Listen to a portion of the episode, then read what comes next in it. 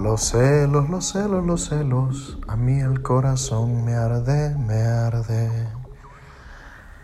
Y es que así se siente, se siente espantoso, se siente un ardor, ¿no?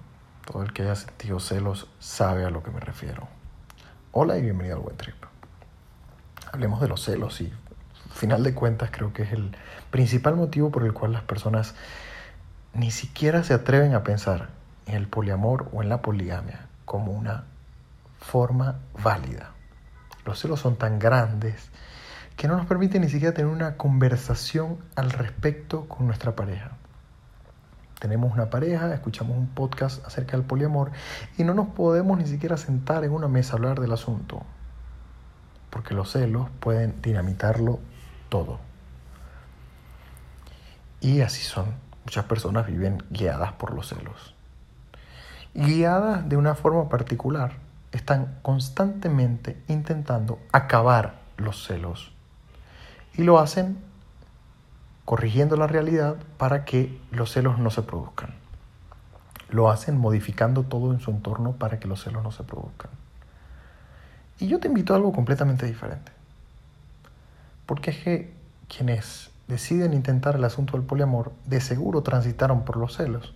Y en el camino lo que más valiosamente aprendieron fue que los celos tienen utilidad, que los celos están allí por algo, que son pequeñas alarmas que suceden de forma inconsciente, pero que cuando empezamos a hacerlas conscientes nos van avisando no solo del peligro que creemos que estamos experimentando, porque basados en lo que hablamos en el episodio anterior, si alguien piensa que la forma de amar debe estar condicionada a la lógica de la propiedad, porque aquello que se ama se puede perder con tan solo quitarle la mirada a su objeto amado durante algún rato, llega alguien, le dice algunas palabras lindas, le medio enamora, entonces como se trata de un bien que es finito, bajo esa lógica, si me la enamoran un poco, entonces ya la habré perdido. Porque resulta que nadie puede amar a dos. Eso es bajo esa lógica, ¿no? Ahora, las personas poliamorosas se han tenido que, de cierta manera, mm, obligar a ver las cosas de una manera diferente. Y es, aquí hay amor para varios, y yo soy un participante, y yo puedo incluso apoyar a que el amor con otro se fortalezca. Otro también puede venir a apoyar mi manera de amar. Por tanto, cuando van apareciendo los celos, uno va como entrenándose para detenerse, escuchar los celos y profundizar un poco. Entonces uno no se queda con la alarma visceral, que además lleva respuestas emocionales violentas, respuestas emocionales tajantes. Entonces no quiero estar contigo, entonces no quiero nada, entonces vete con él. Y promueve más bien la introspección, el pensamiento detallado, cuidadoso y muy poco visceral. ¿A qué es lo que temo? ¿Qué pasa si mi pareja ama a alguien más? ¿Qué pasa con nuestro amor? Es una pregunta para que te hagas, ¿no? ¿Qué pasa si mi pareja le provoca follarse a alguien? Incluso en un momento en el que no me quiere follar a mí. ¿Qué pasa con nuestro deseo?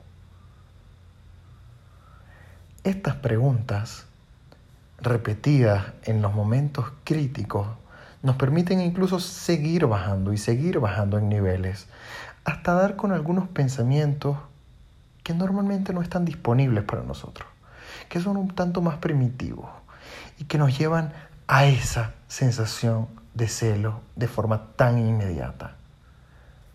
Los celos destruyen, los celos muy poco hacen. Los celos muy poco edifican. Y a veces el dejarnos guiar por una sensación de alarma constantemente, lo que va es dinamitando la relación. Esto no solo es aplicable para los poliamorosos, es para todo el mundo. ¿Qué pasa? Que constantemente yo me tengo que hacer sentir en alarma.